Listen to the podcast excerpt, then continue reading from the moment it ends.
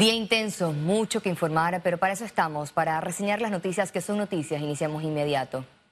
Con medida de control epidemiológico, el ministro de Salud anunció este lunes un nuevo toque de queda para la provincia de Panamá.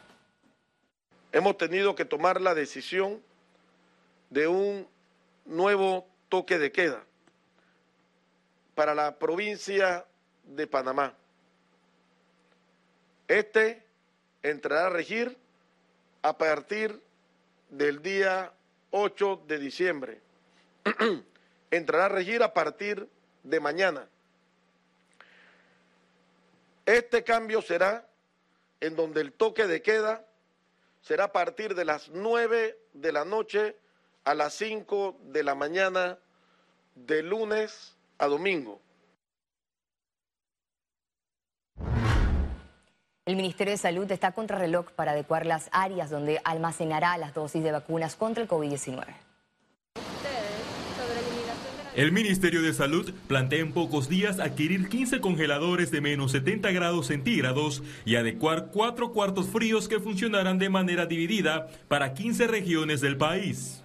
Ya el programa ampliado de inmunización ha avanzado con el cuarto frío nuevo más importante que es el el, grande, el general, ya está muy avanzado y estamos también en el proceso de identificar los puntos en las eh, diferentes provincias donde van a estar localizados. El MINSA prevé la llegada de la vacuna contra la COVID-19 en el primer trimestre de 2021. Mire, nosotros aspiramos a el próximo mes estar listos para recibir las vacunas.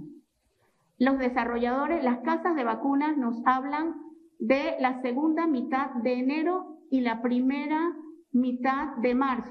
Las autoridades no vacunarán a menores de 16 años y embarazadas. La hoja de ruta tiene dos etapas. La primera, funcionarios de salud, mayores de 60 años, pacientes con enfermedades crónicas y estamentos de seguridad. Y la segunda, educadores, sistema de transporte público, trabajadores del Canal de Panamá y aeropuertos. El tema de la refrigeración de dicha vacuna, eh, sinceramente no va a ser un gran problema, puesto que Pfizer mismo, la que está haciendo la vacuna que más frío requiere, ellos mismos van a, trasladar esas, esas vacunas en un en unos containers muy especiales. El MINSA aclaró que los funcionarios del órgano ejecutivo y los diputados no están entre la población con prioridad. Félix Antonio Chávez, Econius. Y precisamente en este tema, los ojos del mundo se centran en Europa y en las primeras jornadas de vacunación contra el COVID-19. El Reino Unido recibió los primeros envíos de la vacuna COVID-19 de Pfizer BioNTech el país se prepara para iniciar este martes la primera fase de vacunación a 400.000 personas de los grupos prioritarios. Es simplemente increíble. Por supuesto que no puedo sostenerlas en mi mano, ya que deben estar a menos 70 grados Celsius. Pero saber dónde están y que estamos dentro de los primeros países en recibir la vacuna es increíble. Estoy muy orgullosa. El hospital está realizando los últimos chequeos antes de implementar el plan de vacunación. Las autoridades en Alemania presentaron el primer centro de vacunación masiva en Berlín. A pesar que la Unión Europea no iniciará su programa de inmunización hasta enero del próximo año, el sistema de salud se prepara para los retos logísticos por venir. Lo que va a ser un reto es la logística de aplicar diferentes vacunas en el mismo centro, porque todo el mundo debe ser vacunado dos veces para recibir la inmunidad completa, y eso se complica si tienes tres vacunas diferentes en cada centro. En Rusia, el gobierno culminó su tercer día de vacunación masiva en el país. Solo un millón de rusos recibirán la vacuna Sputnik 5 en el 2020, pero todos pueden desde ya registrarse online para recibirla en el 2021.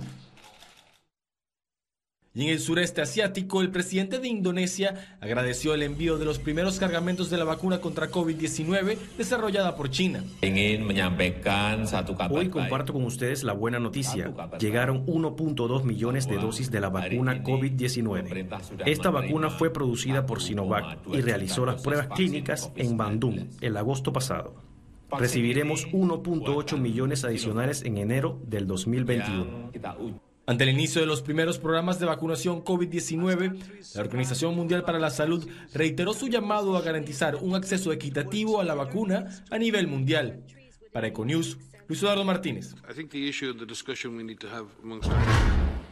Y seguimos en Panamá. El exministro de Salud, José Terán, pronostica meses críticos y de saturación hospitalaria y antes de que lleguen las vacunas de COVID-19 y propuso establecer cercos sanitarios en áreas de alto contagio.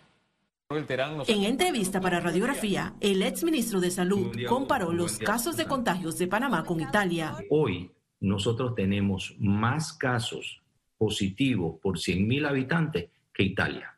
Y esto es un, un signo eh, inequívoco de que estamos haciendo las cosas mal. Ante esta situación, propuso una solución. Hay corregimientos que tienen estos eh, microclusters, ¿no? Eh, donde calles, por ejemplo, específicas donde hay mucha cantidad de casos. Ahí es donde debemos enfocar nuestros recursos y ir a cerrar esas calles, establecer unos cercos sanitarios para que estas personas hagan su cuarentena adecuadamente, un aislamiento adecuado y buscar la forma de no generalizar. Reiteró que la saturación hospitalaria es inminente. La situación es muy crítica. Eh, tenemos algunas camas que se van desocupando inmediatamente, se ocupan.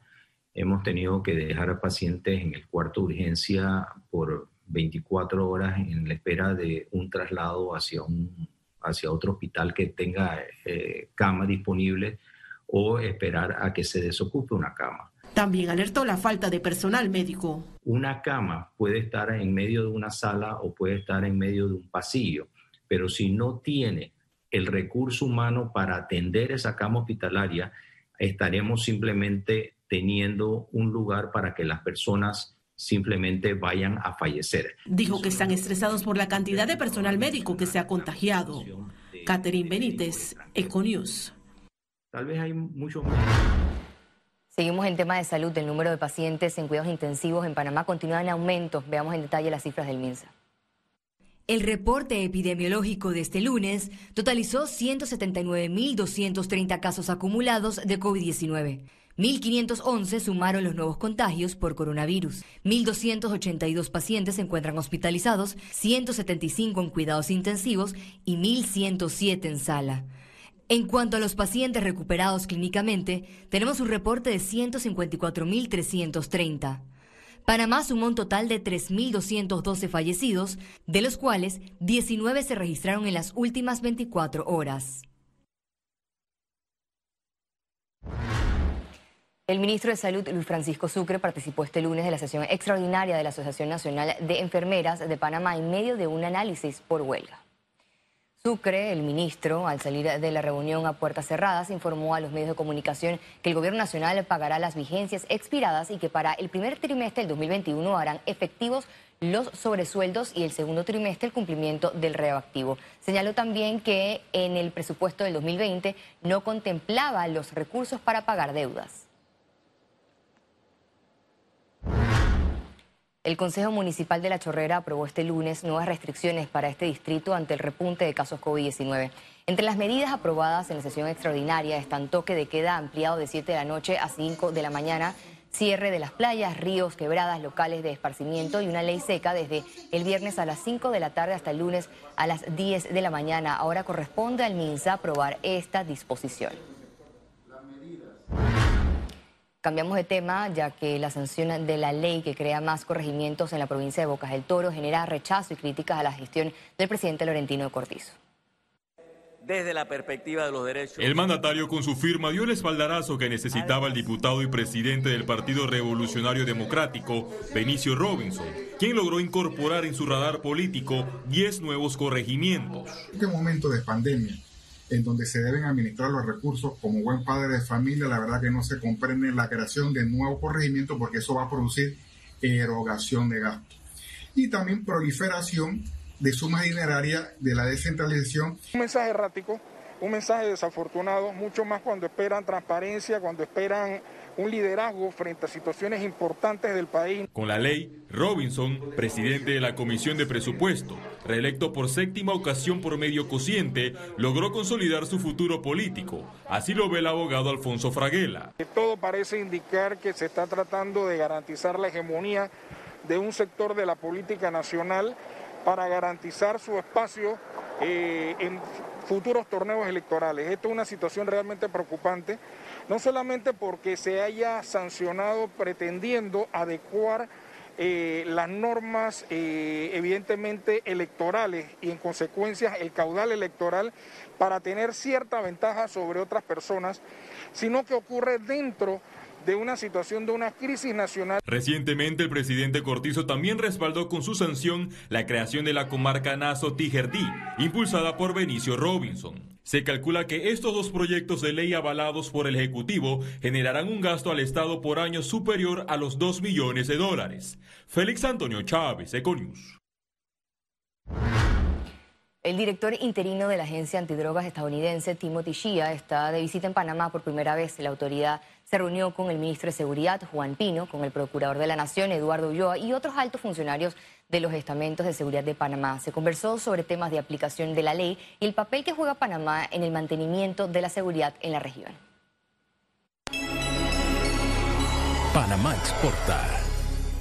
Panamá ampliará sus exportaciones hacia Nicaragua, así lo informó el Ministerio de Comercio e Industria. El incremento será producto de la reciente aprobación de tres nuevas plantas de productos cárnicos por parte de autoridades sanitarias nicaragüenses. Estas plantas procesan embutidos de origen bovino, porcino y aviar. Este 2020, entre enero y septiembre, las exportaciones hacia Nicaragua sobrepasaron los 8 millones de dólares. Economía. Aumenta el movimiento comercial por compras de fin de año.